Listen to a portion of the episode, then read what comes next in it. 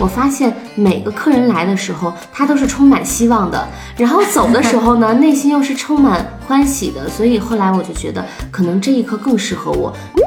就像我跟你说的，烤羊肉串的都可以打针了，真的是有七天、五天，然后速速成的这种班儿，教人打针啊什么的。我觉得这个是挺坑人的一件事情。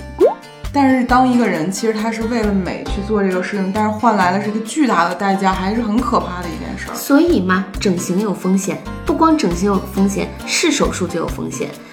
当我想恢复到我以前的样子的时候，是不可能的，因为脂肪填进去是好填的，可是取出来是非常难的。时代在进步，人们对于美的认识是有他自己的认知的。嗯，我一直觉得自然的东西才是持之以恒的东西。嗯、所有人啊，就是你自信就好了。嗯，啊，自信的人最美，特别是女人。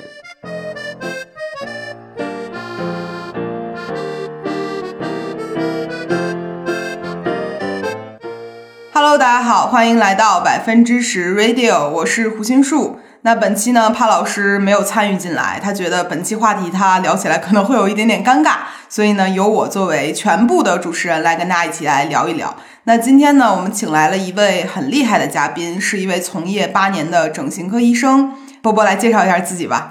大家好，我是波波医生，然后呃，我从事整形行业已经有八年了。那你是从哪一年开始的来着？我是从一二年开始从事整形行业的，但是我本科念的不是整形外科专业，我学的是临床医学。临床医学。对，那你为什么会选择成为一名整形科医生呢？就是有很多机缘巧合。我学的专业是临床医学，嗯，是我在大三实习那年，嗯真的是机缘巧合来到了北京。啊、那我们临床医学呢是需要分派到各个科室去，嗯。有这种啊、普外科，还有这个骨科、嗯。肿瘤科、放射科、嗯。急诊科。我们不是说只在这个病房里面，我们是要到各个科室的病房里面去。所以呢，那个时候就接触了很多痛苦，真的是每天都有看到痛苦，看到大家这个因为病痛而痛苦，然后病人的家属也会，就是每天看到都是痛苦，所以我觉得。嗯，可能在医院的工作不适合我。所以后来你会发现，就是去做整形这个行业，去观察他的时候，发现很多人都是很高兴的进来。对，机缘巧合下，我呃接触到了整形这一呃这行，然后呢，我发现每个客人来的时候，他都是充满希望的，然后走的时候呢，内心又是充满欢喜的。所以后来我就觉得，可能这一刻更适合我，因为你看到的都是一些美的东西，你看到的都是一些开心的东西。嗯啊，哪怕中间是有一些小小的痛苦，因为毕竟我们不管是打针啊、开刀啊，嗯都是多少有点疼痛的。但是普通的病人，他在比如说要做一个手术的时候，嗯他是非常痛苦的。嗯但是所有过来求美的患者，他在不管做什么手术的时候，他内心都是愉悦的。嗯，所以这个是一个，我觉得算是一个本质上的一个区别。就是因为上一次我跟你聊天的时候，你看到了你那时候实习的时候学习去给人的尸体打针这个过程。你说这个是必须的，不管是医学的哪一个学科，嗯啊，对人体的结构的了解，解剖是一个必须的一个课程。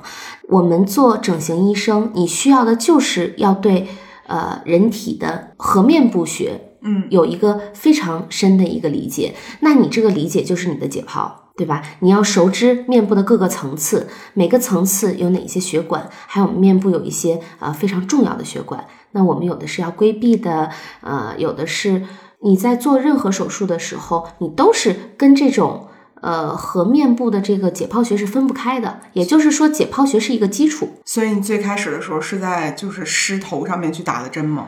对呀，因为这个是必须的呀。就是你在没有一个非常好的技术的时候，你不可以是在人脸上去练的、哦啊，因为每个人的脸都是珍贵的，所以我们那个时候全部都是在狮头上练习，你害怕吗？不怕呀，因为我们学的就是这个行业嘛，所以肯定是心里是比较坦然的，因为你这是一个必经的一个过程。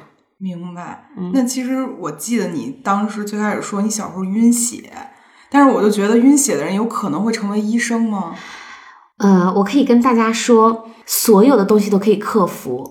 我小的时候真的是一个非常重度的一个晕血的一个症状，因为小的时候我妈妈和我老姨全部是在医院工作，嗯啊，所以我们家的医院还是在矿区里面，就会有很多矿工受伤送到医院来。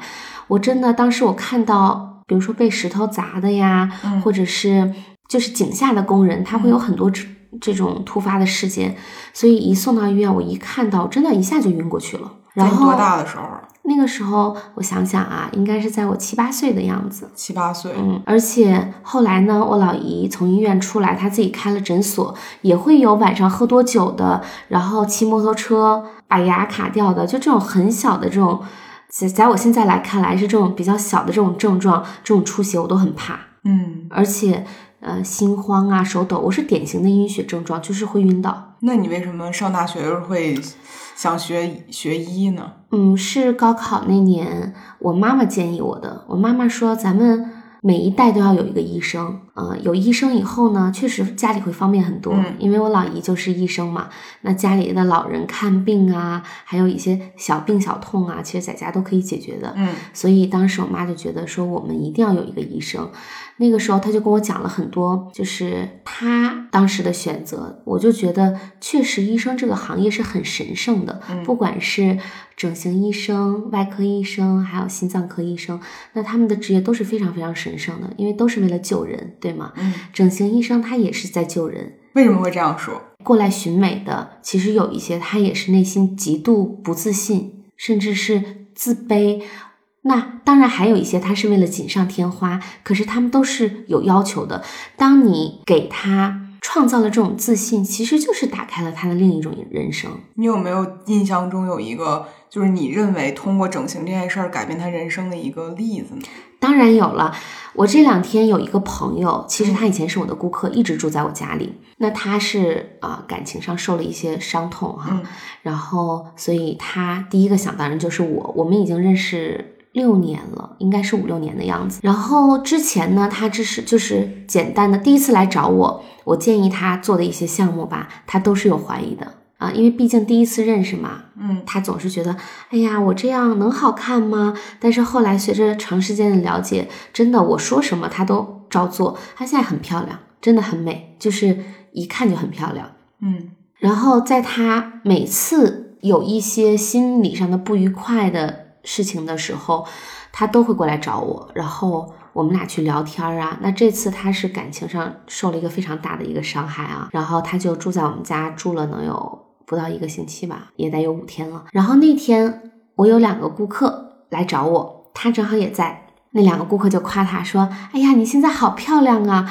他说：“对呀、都是整的哪，都是整的。” 然后他们就说：“哎呦，那你肯定底子好，老天爷赏饭吃。”然后他就说了一句：“他说不是老天爷赏饭吃，是波波赏饭吃。”就是他真的，他说这句话的时候，我是很感动的，因为他从他是从内心很感谢我的。嗯包括他跟我聊天的时候，他说：“我现在最感谢的就是你，如果要没有你，我我现在太丑了。”所以其实你会觉得说，当一个人他的外貌发生变化的时候，他的自信心会有极大的变化，是吗？，对，他是从一个从不自信到一个自信的过程嗯啊。这个过程，我觉得是用金钱至少是换不来的。他一定是从当他的外貌发生了改变以后，他的内心来发生的一种改变。明白。嗯但是我会觉得说，现在很多女孩儿都认为，我是不是也该整容？我是不是也应该就是动刀子？但是这个时候，很多人会觉得现在的这个整容市场非常的混乱，因为那天你也跟我聊到说，现在有什么什么穿羊肉串儿的都去从事这个行业了。所以其实我自己也特别好奇，你觉得当下的医美环境是一个什么样的一个情况？当下的医美环境还是相对来说比较乱的，嗯那么国家也正在一步一步的往正规的方向来发展。嗯可是，呃，乱是正常的，因为医美行业的利润相对来说是比较高的。有多高？呃，百分之多少？就是这个如果是医院的话啊，嗯你要分它是直客医院还是渠道医院。嗯如果是直客医院的话，我相信它能达到百分之五十到六十，因为税还是比较高的。如果是渠道医院的话，那利润可能能达到百分之三十五，但是架不住他钱多呀。对，所以说其实每一笔对于这个从事医美行业人都很多了。对，包括现在有很多工作室，对吧？嗯那这个属于一本万利呀。然后呃，他用的东西咱们也不知道到底是从他的呃进货渠道是哪里，就也有可能很不正规。对，很不正规，那就是一本万利。我说，当一个东西利润很大的时候，那肯定会有很多人蜂拥而上的去抢这块蛋糕。你听说过最夸张的那种，就是完全不招编辑过来从业的人是什么样？很多呀，开开饭店，然后学打针了，还有以前是在这个夜场行业上班的人，最后也从事了这个给别人进行整形美容的这个相关的职业。然后还有就是，就像我跟你说的，呃，烤羊肉串儿的都可以打针了，真的是有。我们当时有一个朋友，那不是我的朋友，是我朋友的朋友，嗯他跟我说的。他说那个以前他就是在东北开烧烤店的，然后现在我看也给人打针呢，真的这事儿不会出人命吗？出人命。倒不会，如果是只是说简单的注射的话，倒不会，但是它也会有非常严重的后果，比如说失明啊，对吧？这个是最严重的，在怎么注射里。失的明？扎哪儿会失明？很多部位，鼻子、法令纹、额头都有失明的可能性。在一个人没有对颌面部解剖有一个很深的了解的情况下，这些情况都是有可能的。他不知道血管在哪儿，他不知道打法令纹，法令纹这个部位有一个面动脉，它也会影响到视网膜。他不知道鼻子连着一个内侧动脉也会影响到视网膜，他不知道颞动脉。对视网膜也会有影响，所以说，在他不了解这个颌面部解剖结构的时候，一切可能都有。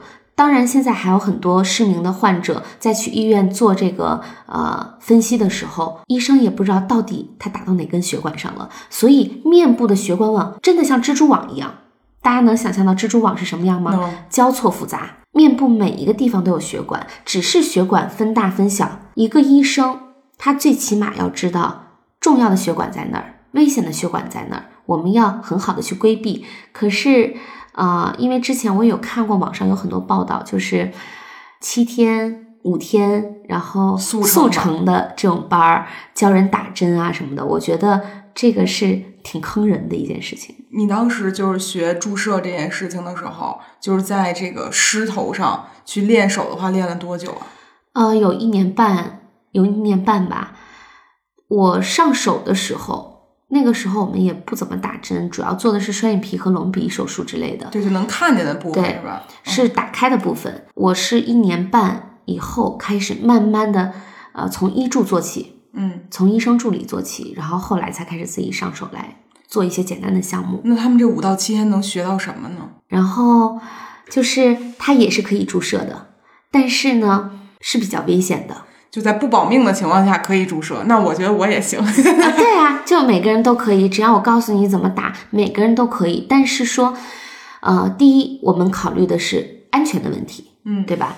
它是不安全的。第二就是形态的问题，我相信它的形态也不会很好，因为它没有一个非常扎实的基本功。对，就跟学素描一样嘛。对不了解人体结构。他不了解人体结构，或者是画画。你看现在网上有很多这种，他给你描好边了，让你往里涂色，嗯那他只能弄到一个形韵，他没有神韵。嗯啊，打针也是一样的，我觉得他一定是有自己的手法，你该打到什么层次，你一定是有一个非常深的一个理解。嗯，那你说七天能学到什么，对吧？你七天你背本书你都背不下来。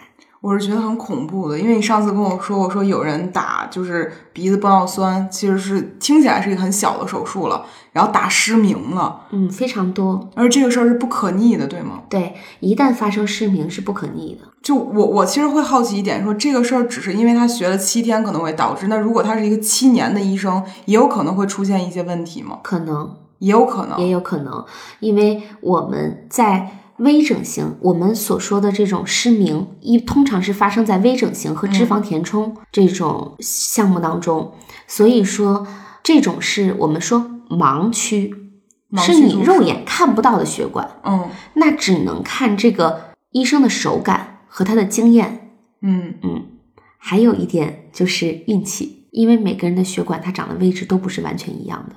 那你从业这么多年，有没有过出现失误的时候？前期也会有啊，比如说对于形态的掌握，还有就是淤青，其实它也算是一种小事故。嗯，嗯，对，那比如说，你有没有听过一些就是从业很多年的医生也做某一个项目的时候导致人出现问题的？太多了。就我记得你好像跟我说过一个，就是填充太阳穴的那个事儿。嗯，是上海九院的一个医生，呃，具体是哪一位我就在这里就不透露了。呃，他是一个非常有知名度的一个医生，也是很权威的。他在做颞部填充的时候，颞部就是太阳穴，对，就是太阳穴。太阳穴自体脂肪填充的时候，就发生了顾客失明。后来呢，短暂性的脑缺氧，但是后来脑缺氧这个问题解决了，可是失明是一直没有解决的，就无法恢复。是没有办法恢复的。那这得赔客人多少钱呀、这这个就是医院和顾客之间的事情了，具体的咱们就不知道了。但是当一个人其实他是为了美去做这个事情，但是换来的是一个巨大的代价，还是很可怕的一件事儿。所以嘛，整形有风险，不光整形有风险，是手术就有风险。为什么在医院医生会跟你签这个免责协议呀？其实不是说为了保障你的，是这个你做任何手术，你割个阑尾。医生还要给你签个手术单子呢，对吧？因为任何手术都有风险，呃，对医院也是个保障。然后在你做这项项目的时候，你就要知道它是存在风险的。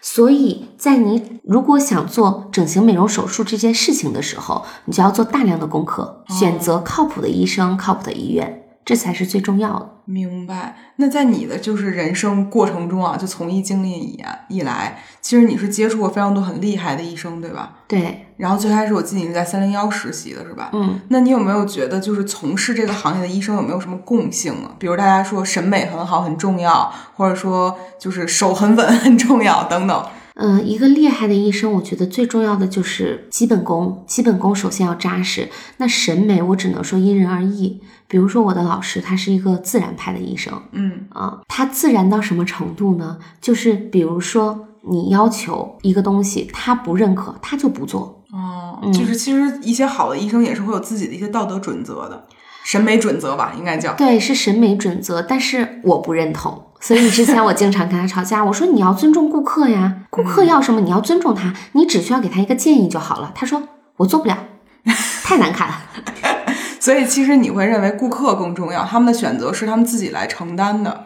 对你作为一个整形医生，你需要的只是建议，而不是你去左右别人的嗯想法。你只是给别人一个比较好的建议，那你需要做什么？你做完这个会变成什么样？你要给顾客一个非常好的分析，明白。但是你不能说你不喜欢你就不去做。嗯，那每个人他的审美都是不一样的，你？见过就是很夸张的审美是什么样的？非常多，各式各样的你。多举几个例子让大家开开眼吧。因为我其实从你那儿看过一些照片儿，我会觉得我可能永远都无法理解大家为什么会会喜欢这样的自己。比如说打卧蚕，嗯然后他非得喜欢那种眼袋的那种卧蚕，非常大，就像个大眼袋一样。然后我之前我第一次给他注射卧蚕的时候，我觉得很漂亮，就是韩国那种小小的卧蚕。嗯，然后第二天他又过来找我说。波波不够，还需要再来一点，然后一直打到他满意。真的，他的那个审美我是没有办法理解的。还有呢，是那种做鼻子的，做鼻子的顾客，他就要求那种通天鼻。我觉得这个也是，就是翘起来那种？就是阿凡达，你知道吗？他的鼻尖和山根是在一条线上，非常难看。这种鼻子，这个很死板啊，看起来。但是有的人就喜欢。嗯，还有一些审美上的差异，其实挺多的，包括我们亚洲人和欧美人，他的审美也是不一样的。嗯那亚洲人的骨相呢，通常一般的骨相是不适合欧美的这种，呃，比如说欧美人的颧骨比较高，然后他的面颊比较凹。那亚洲人在打瘦脸针的时候，我们通常不会把他的面颊打凹，如果打凹了，他的骨相撑不起来，是很显垮的。但是有些顾客呢，他就喜欢那样垮垮的脸，所以，哎呀，真的是审美千秋各异吧，只能这么说。那比如说你遇到你你认为你不理解他的审美的顾客，你再去下针的时候，会不会也有一些犹豫？因为会，但是我觉得还是要做到尊重。但是如果你理解不了他的审美，你怎么能确保就是他的审美，就是你能贴合他的审美呢？他会跟我讲啊，他讲了以后，我就会按照啊、他讲的去想象，然后再就是在手术过程中我们的一些沟通。嗯嗯，因为我们都是做一下，然后让顾客起来看一眼。如果是他比较满意的话，那我们就 OK；如果不满意的话，你告诉我你哪儿不满意，我们再去调整。明白。所以其实医生这个活儿感觉也是一个服务行业，就是对于整形医生而言，就是你看能不能够让这些人觉得自己获得了想要的快乐。对，嗯，是这样的。那其实我是觉得医美行业除了这些美好的事儿，也应该会有一些就是比较黑暗面的事情嘛。因为我记得你之前提到过像医美贷之之类这种东西。嗯，医美贷其实去年还呃新闻总报道，不知道大家有没有看过？嗯呃，我跟大家先大体讲一下什么是这个医美贷款的陷阱哈，就是比如说一个公司，他办了一个网红公司嗯啊、那么他就会发一些招聘广告，说招网红、招主播，哦那就会有很多刚毕业的小女孩觉得，哎，这个行业挺好的，对吧？嗯呃，我也不需要出去风吹日晒，只需要在家做做主播，然后就可以有一个比较好的收入。嗯，嗯、还有呢，就是说这种夜场招聘，就是那种陪酒的是吗？对，然后他会发这种招聘的广告，嗯那就会有很多女孩子过来面试。面试呢，这个人就会说，这个人就会说，你长得不是很好啊，嗯然后你需要做一下眼睛，做一下鼻子，你要去做一些调整，你这样才能赚到更多的钱。很多女孩子她是有一点点无知的，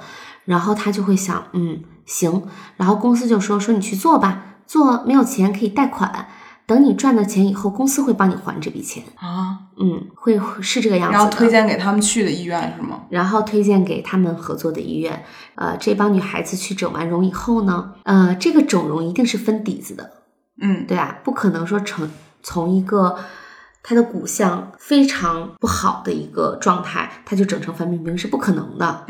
是啊所以说也有那种整完容以后，呃，上不了班，挣不到钱的，那他要还贷款的时候怎么办呢？他就还不上了呀。所以很多很多女孩子就会去选择报警，然后最后呢，上面就成立了一个专案组下来查这个整容贷的事情。当然了，这些女生一开始呢还不上的时候，这些公司会让他们做各种各样的事情，非常不好。比如说可能出台什么之类的是吗？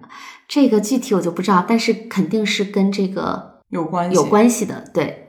明白。所以其实他们就是先设下一个陷阱，等人往里跳，一步一步骗他们。是的，那这个很过分啊！就是很过分。所以人为了钱，我觉得真的是有很多人他没有道德底线，他去做这种事情。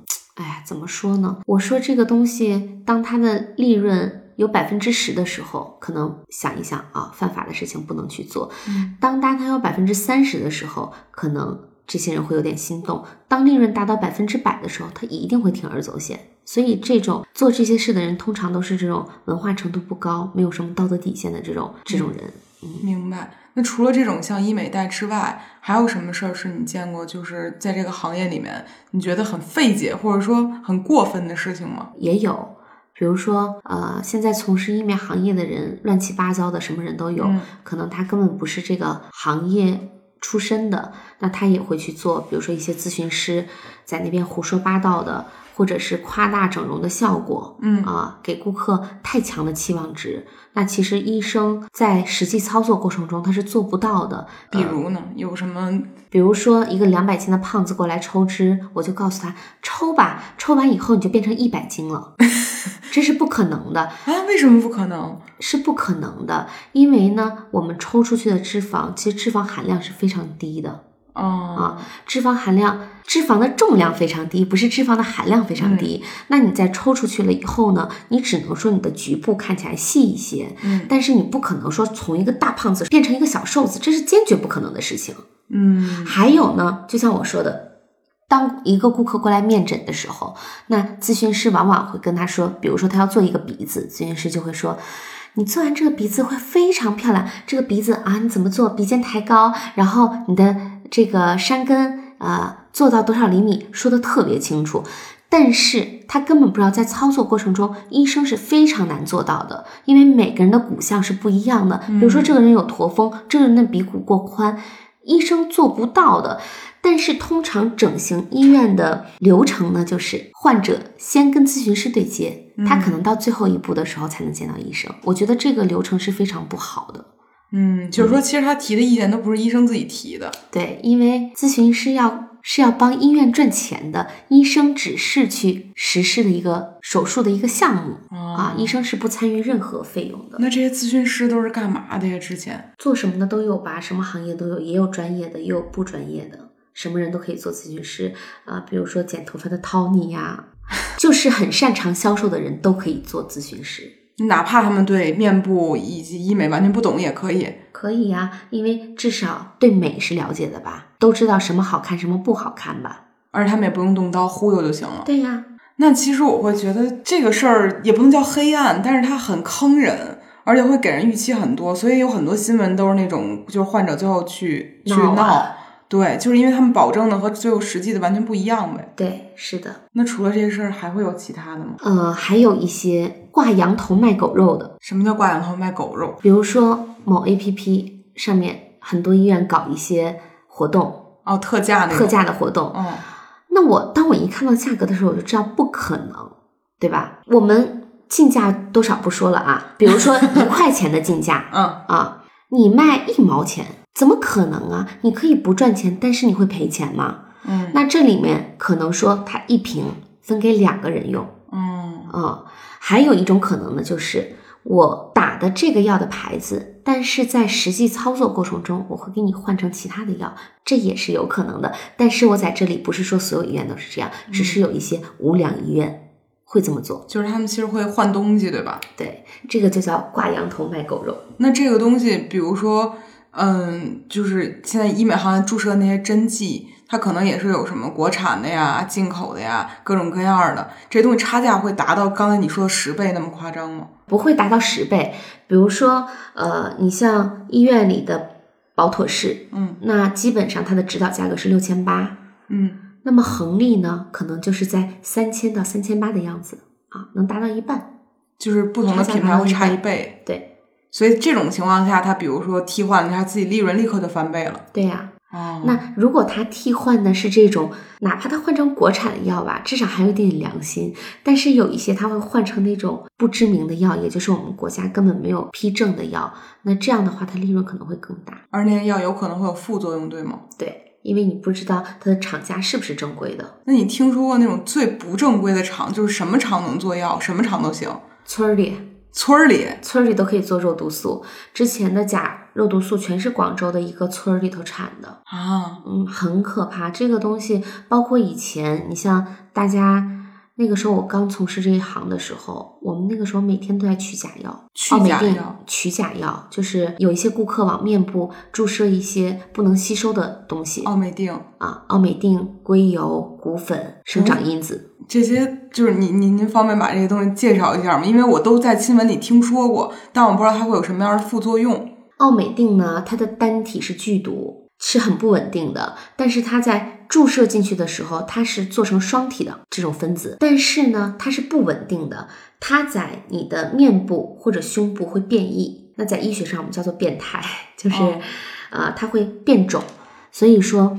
它变种了以后呢，它就会对人体产生一些不好的东西，比如说，那单体的奥米定是剧毒，它是一种致癌的物质，它在面部会游离，比如说你打鼻子，后来可能跑到眼角了，也可能跑到鼻尖了，它到处走，而且它侵蚀你的肌肉。然后硅油呢，这种东西，呃，之前在欧美那边最早注射用的比较普遍，这个东西也是取不出来的，它是类似于那种油脂的那种状态，嗯啊，然后。也是游离，然后肿胀，嗯，不会吸收。骨粉呢，最早是用来补牙的一种材质啊，嗯，就现在补牙也很常用。补牙怎么会能打脸上呢？大家觉得一些骨性的东西其实可以用骨粉来塑造，比如说呃注射鼻子啊，注射下巴呀，嗯，那说实话，其实它的效果还不错。因为确实可以达到这种比较立体的效果，有点骨质的这种感觉。可是时间长，你也要考虑到它长期一个东西在皮肤里，对吧？你不接受空气闷着，然后你上面形成了包膜，那你就会变形。嗯，这种骨质就会变形，而且骨粉呢，它是那种颗粒状的，嗯啊，所以说它时间长会变形，呃，形成一个小肿块儿。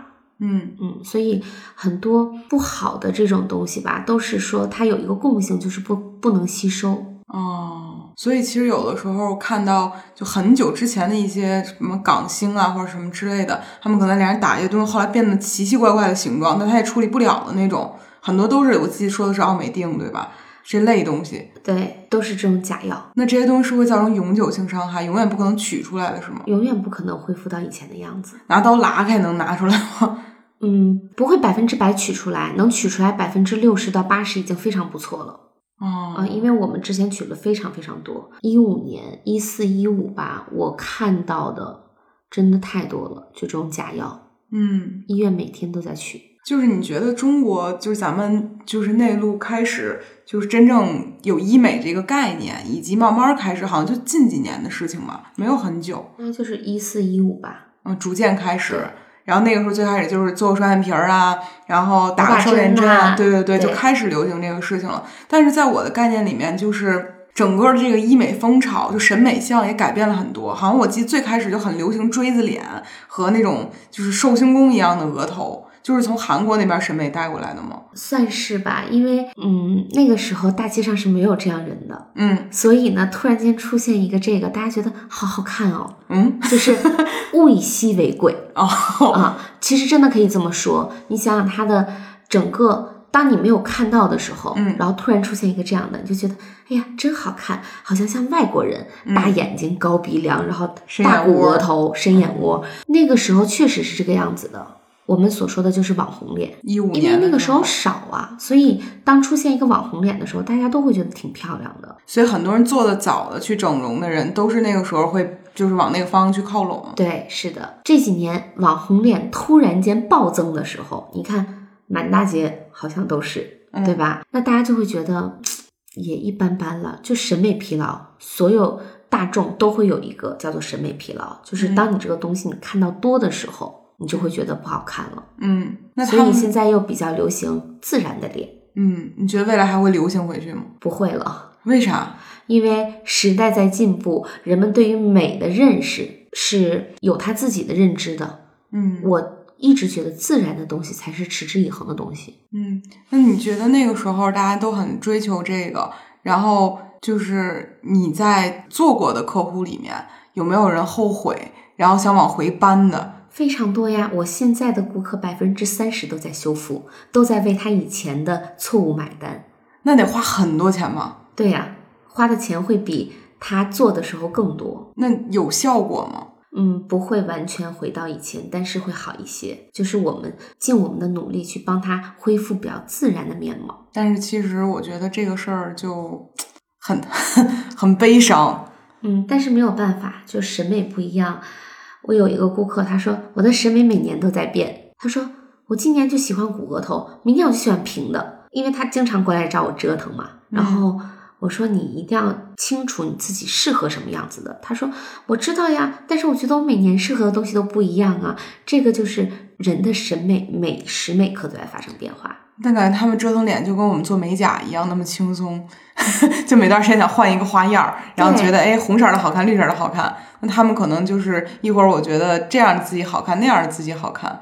但是因为我认识你也有一段时间了嘛，那你其实有没有觉得自己在一些审美上发生了变化？因为我看就是很多医生也是会在有一个项目出现的时候，自己去先尝试这个东西可不可行，然后你也会这样去对待自己吗？嗯，会的，因为我们医医生也爱美，嗯就是我们也会往自己的脸上折腾一些项目。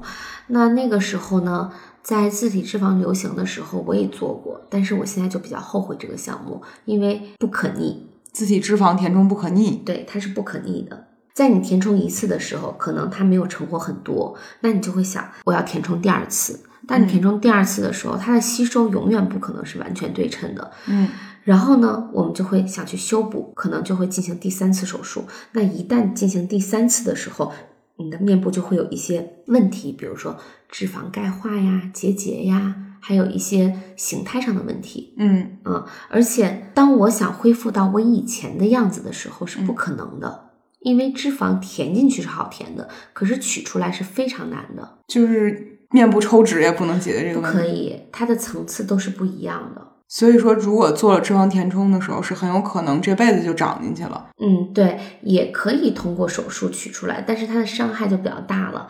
那你面部抽脂，第一恢复期非常强，而且你抽脂能抽出颗粒小的脂肪，但已经形成包块的这种钙化的脂肪，它是取不出来的。你手术取，你脸上拉一个大口子，那不是得不偿失吗？而且，如果你就是再发胖的话，就是有脂肪细胞的地方会胀得更大，对吧？对，是的，所以有的时候看到，我之前看过一个段子很好笑，说之前有的人很喜很容易胖大腿根儿，然后把腿大腿根儿脂肪放到脸上之后，胖就是放到额头上，胖的会先胖额头，有文献，这个是真的。真的呀，我是真的这不是个笑话。这是个真事儿，因为国外的文献已经提出了，就是当你进行填充的时候，你比如说你填在大腿上的脂肪，嗯，它是最先长胖的。就你大腿胖了以后，你填到你脸上的地部位是最先长胖的，这个是真的。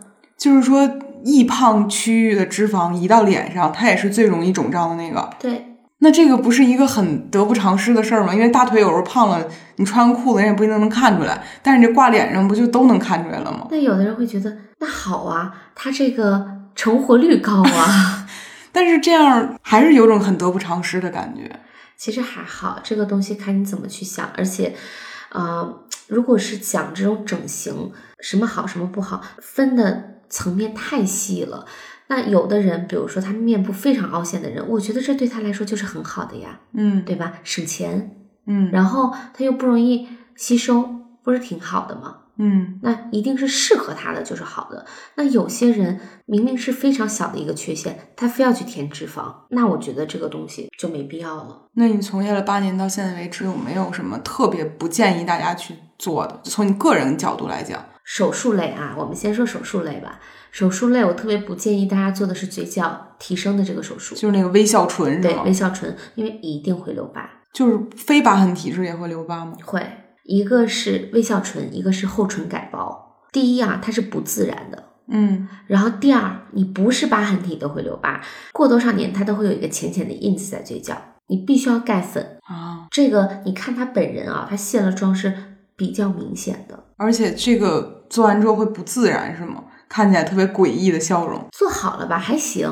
但是呢，这个疤痕我觉得是挺诡异的。有一点让我想起来那种那个什么什么开膛手杰克的那种感觉。对，然后还有呢，就是骨骼类的手术，不是很建议大家动。如果大家不是这种从事演艺行业的，或者是你经常需要上镜的，嗯我是不建议大家动骨骼的，因为人的骨相一旦变了，你的骨头没有，你的骨头支撑度变了以后，你的整个脸也会变。比如说你的皮肤会下垂啊，会垮呀，一般是在你动做骨头手术的两年以后开始出现的。哦，会掉下来会。掉下来，脸会垮下来，而且呢，呃，做骨头呢，伤筋动骨一百天，本身它的恢复期也比较长，嗯所以我不是说非常建议大家去做这个骨头的手术，除非有颌面部畸形的，就是天生的那种。，对，比如说这个非常严重的这种地包天儿嗯啊，或者是非常严重的这种我们的这个就长相很奇怪了的那种。嗯嗯，颌面部它有一些骨骼问题的，那这种呢，它是说一定要做的，那可以。但是你说正常，你你颧骨有点凸，或者是你下颌角有点大，你又不要上镜，那就没有必要去做这些东西了。对，因为前几年我看很多人会说颧骨内推和什么下颌线削骨这个东西是很流行的，很多人会提到。就是我记得你之前跟我讲过，它会有一些后遗症，对吧？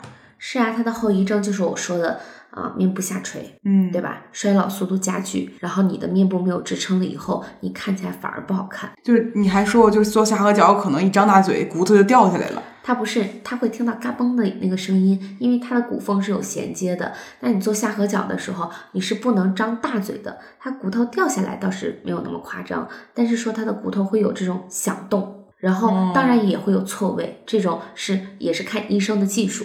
那颧骨内推就是把骨头打断，然后推一点再钉上，是吗？对，听起来好像很轻松，跟钉书钉一样，但实际上如果它没钉稳，它这个骨骼也会晃动。当然了，呃，包括它会有这种异常的响声啊，还有这种你咬合不舒服呀，都会有的。但是骨头这个事儿可修复吗？骨头的事儿还是可以修复的，但是也有可能再次出现别的问题。对，但是你修复，你也是说，呃，你出现什么问题修复，你想回到以前也是不可能的。哎呀，就感觉医美这个事儿，很多事儿都是不可能的。对，那除了这两个类型的，还有什么别的？你觉得尽量不要去做的吗？哦，还有就是自体脂肪填充，我真的建议，如果说因人而异啊，我不是说所有人都不适合自体脂肪填充，嗯，但是呢，我建议大家如果是有很小一点缺陷，还是去注射玻尿酸。自体脂肪真的不要了，因为我深受其害，就是会觉得这个东西是也是很很难反悔的。对，不可逆的东西，咱们就尽量去避免。你可以拿一些东西去代替，比如说呃微整啊，你去注射一些玻尿酸，挺安全的嘛。你不喜欢就溶掉，嗯，所以它是可以逆的。但是自体脂肪这个东西，真的说，你如果一旦审美又发生了变化。啊，比如说我现在特别怀念我之前平平的这种额头，我觉得很高级，我就要付出无限的代价，但是还是恢复不了，听着很心痛这部分，对，挺痛苦的。反正我就是深受自体脂肪的害，所以说，如果不是说面部极度凹陷，或者是他需面积特别大的这种顾客，我都会说打打玻尿酸就好了，不要做手术了。嗯。那就除了刚才你说这种手术类的，还有没有什么注射类你觉得不要做的？注射类的，注射类的还好，注射类的无非就是玻尿酸、肉毒素，嗯，呃，无非就是这么两种，所以说还好，这两个都是临床期限非常久远的，所以说比较安全。嗯，那最后你觉得你此刻定义的美这个东西是什么样的呢？嗯，我定义的美哈，首先它是自然的。然后呢，它是能经过岁月的洗礼，还能非常漂亮的，那一定是根据你自己的面部结构，嗯，来塑造的。那我建议，如果有想做整形的朋友，千万不要拿着一个女明星的照片，或者拿着别人的照片来说，医生，我想整成这个样子，不要。这事儿可行吗？就比如我现在跟你说，我想整成谁 那样，非常不可行。就因为骨头的形状不一样呗。对，每个人都不一样。你说你这个脸型，你非要整成一个就是小小的脸，那是不可能的。听见没？我这个大大脸是整不成那个小小的脸的。然后或者是你一个非常小的一个眼睛，有的人他眼睛非常小，我们说的就是眼裂很短，然后他非要长成细长的眼睛，怎么可能啊？他的骨骼定格就定在那儿，所以是不可能的。再切就切到太阳穴去了，是吧？也不可能给他切到那儿啊，那不成怪物了。所以说。呃，大家首先对美要有一定的认知，对吧？你自己在你自己的基础上去变美，这个一定是你不管是随着时间，还是随着这个日积月累衰老啊什么的，你至少都是你自己。嗯。可是你只只做锦上添花就好了，千万不要画蛇添足。那有的人就觉得，哎呀，我非要整成这样，非要整成那样，他有一个执念。嗯啊，这种通常啊，我觉得都不会太成功。那比如站在医生的角度，你们建议就是多大岁数之后才去做这更好？这样的话，你起码有一个相对成熟的审美观。比如十五六岁的，我觉得肯定你们是不建议的吧？整形一定是成年以后才开始做的，对，因为他的骨骼是定下来的，他的骨骼和皮肤基本是是在定位的一个状态，在未成年的时候。如果不是说面部一些缺陷，比如说我们说的这个唇裂呀这些，我们是不要做这种整形手术的。嗯，所以第一点呢，就是说一定要在成年的过程中才要呃才可以去做整形美容手术。那如果是做抗衰类的呢，我就建议三十岁以后再开始，就不要太着急这个事儿。因为我印象中还有那种可能小时候单眼皮儿，十八九岁突然自己就变成双眼皮儿的了。对，是是这样的，而且挺多的。所以这样其实过程中等于白费钱嘛，而且还受受罪，索性不如再等一等，给一点时间。如果有一些面部问题是就到一定岁数，比如二十五六岁，你可能还是很介意，也改变不了的，再去做一些调整。但是也别逆天而行，就如果自己不长那样，也别硬来，是吧？对，一定要跟你的整形医生好好去沟通，我适合什么样子的，而不是说我想要什么样子的。嗯啊，你适合的才是最好的。其实如果不然的话，比如那个女明星过气了，然后你非要弄成那样，后面你也后悔。对啊，然后你再想，哎，我又想弄成别人那样了，那你说最后不就是死不像吗？那你说人的脸能够那么千锤百炼的弄吗？嗯，还是不建议，因为它的手术都是有一个定数的。比如说你鼻子，也就是做三次左右就差不多了。那有的人你看啊，他再做做到五次，一次不如一次啊。特别是我很多顾客啊，当他们达到他的颜值巅峰的时候，就会告诉他，我说打住了，不要做了，你现在需要做的就是维护。嗯千万不要想着美是无限度的，因为我能理解很多人在她变漂亮了以后，她会天天照镜子，然后再去挑自己面部的一些其他缺点，嗯她觉得做完还会更漂亮，不是这样的。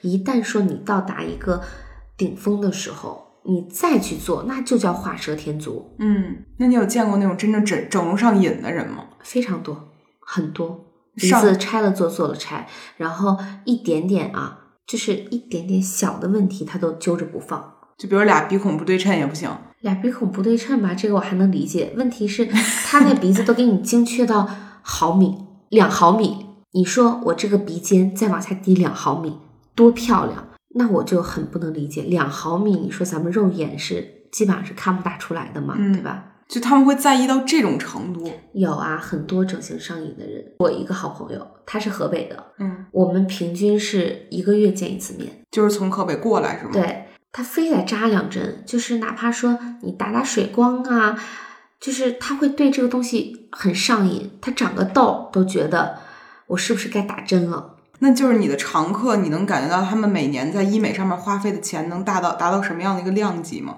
你像这种，基本上如果是普通的啊，这种他只是为了呃每年调整一下，可能就是在两万左右。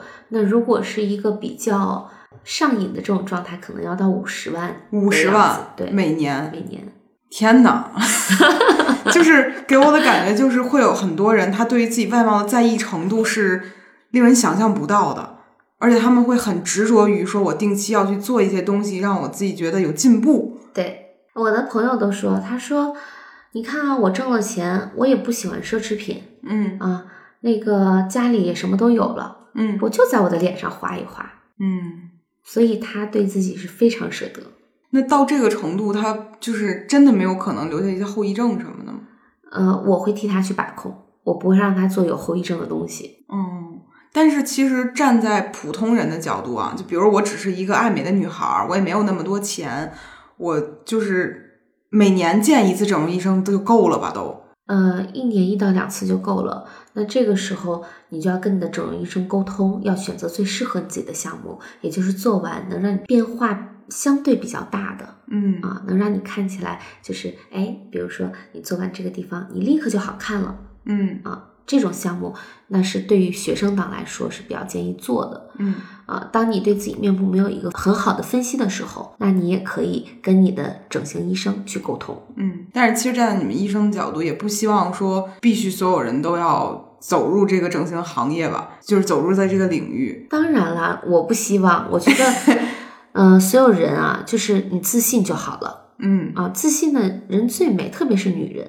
嗯。但是如果说会因为外貌焦虑而不自信的话，其实也可以去做一些尝试，但是一定要找到合适的医生、合适的审美。对，所以这个是需要你大量下功课的。嗯，那最后其实我想就是作为一个最后的小科普啊，作为医生，您觉得就是对于大家常提到的一些医美项目，你认为这些东西要特别去注意什么呢？比如最最常提到就是瘦脸针这个东西，你觉得比如说对于亚洲女性而言，我们需要去注意什么呢？如果是对瘦脸针的话，我建议就是我们只是去解决影响我们这个脸型的这块肌肉就好了，千万不能说注射的太靠上。那这个就是你要找一个靠谱的医生，对吧？因为毕竟你们只是想去打个瘦脸针，可是具体操作也不是自己来操作，所以说你们需要做的就是找一个靠谱的医生。啊，一切都是归到靠谱这个事儿上。一切就是归到靠谱。然后我说再多，我跟你说再多，不能打的靠上，打靠上了面颊会凹陷，你的太阳穴会凹陷。嗯啊，那大家可能觉得，哎，我打个咬肌，我太阳穴怎么凹了呢？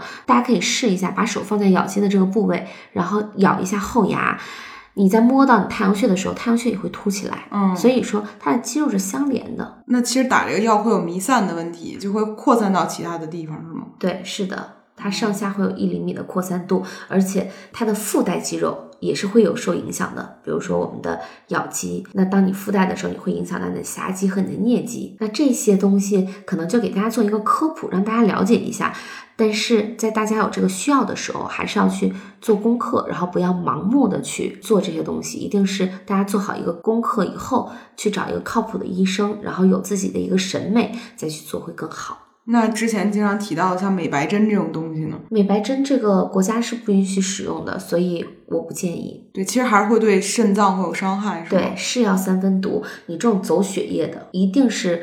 对这个肝脏和肾脏都会有一定负担的。美白针是输液那种感觉的，对吧？对，是输液，就像咱们感冒了，对吧？你一定是非常严重的时候才去输液。嗯，你正常的时候，你在家吃点药就好了。嗯，那你一定是非常严重，比如说发烧啊，呃，症状非常严重的时候你去输液。嗯，那也就是说，当你输到身体里的时候。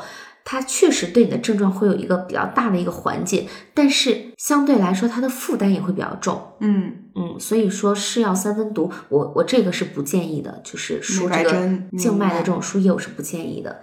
包括我看网上有一阵还流行什么全身瘦，这种东西都太恐怖了，它对肝脏肾脏的损伤非常大。全身瘦是什么东西？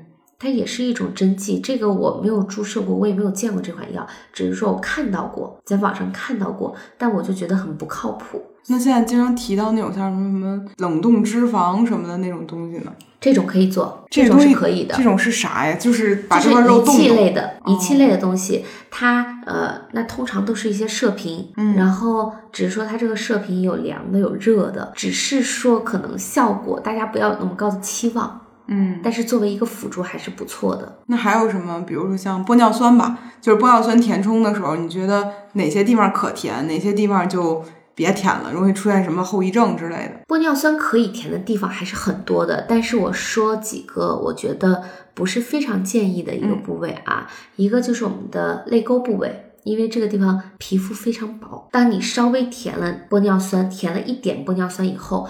呃，你都会觉得说有这种注射感。当你一笑的时候，你会觉得里面是有填充物的，因为玻尿酸毕竟是交联剂，嗯的一个物质。然后呢，你会有这种填充感，也就是这种膨胀感，嗯。再就是你这个部位如果一旦有黑眼圈，当玻尿酸压在上面的时候，你的血液循环还会减慢，就会更黑，会更严重。嗯，所以这个部位我是不建议打玻尿酸的。还有呢，就是法令纹，嗯，因为法令纹这个部位的肌肉，通常我们都是提肌，也就是它是往上走的肌肉，嗯，那它提你的嘴角，提你的上唇，让你张嘴。对吧？嗯，所以说这个部位你一旦注射进去玻尿酸，你总动、说话、吃饭，它都会往上走，嗯，也就是我们所说的上移。那上移以后，法令纹可能看起来会比之前更严重。嗯，这个地方就是常提的鼻基底是吗？呃，不是，鼻基底呢和法令纹还是两个概念。鼻基底呢是呃法令纹和你这个鼻翼边缘。这个小三角形叫做鼻基底，法令纹呢是你鼻角，就是鼻翼到嘴角的这条线叫做法令纹。哦，也不是说不能打啊，如果是大家要打的话，也要注意少量多次的去做注射。嗯，这样的话，我们能更大程度的规避这些副作用。玻尿酸真的还是比较安全的，然后它能注射的范围也比较广。只是说我个人的建议，这两个部位大家尽量不要去做注射。如果要去做注射的话，可以选择一些其他的材料。明白。对，那其实我是觉得聊了这么多之后，我又学到了一些 很很对自己有帮助的东西啊。然后我是觉得，好像现在大家提到医美这个事儿，也不会有一种很恐惧的感觉，或者拒之门外的感觉，因为现在越来越多的人开始把医美当成一个。就是日常维护，或者说当成一个给自己的年终奖，就我给自己漂亮一下，然后也不用多多少多费劲的东西，可能也就是我瘦瘦脸呀，或者说我哪儿岁数大了瘪进去了，我给自己打点玻尿酸啊，或者眼角有皱纹了，可能打个肉毒啊，这个可能是现在大家的一种维护美貌的一种方式。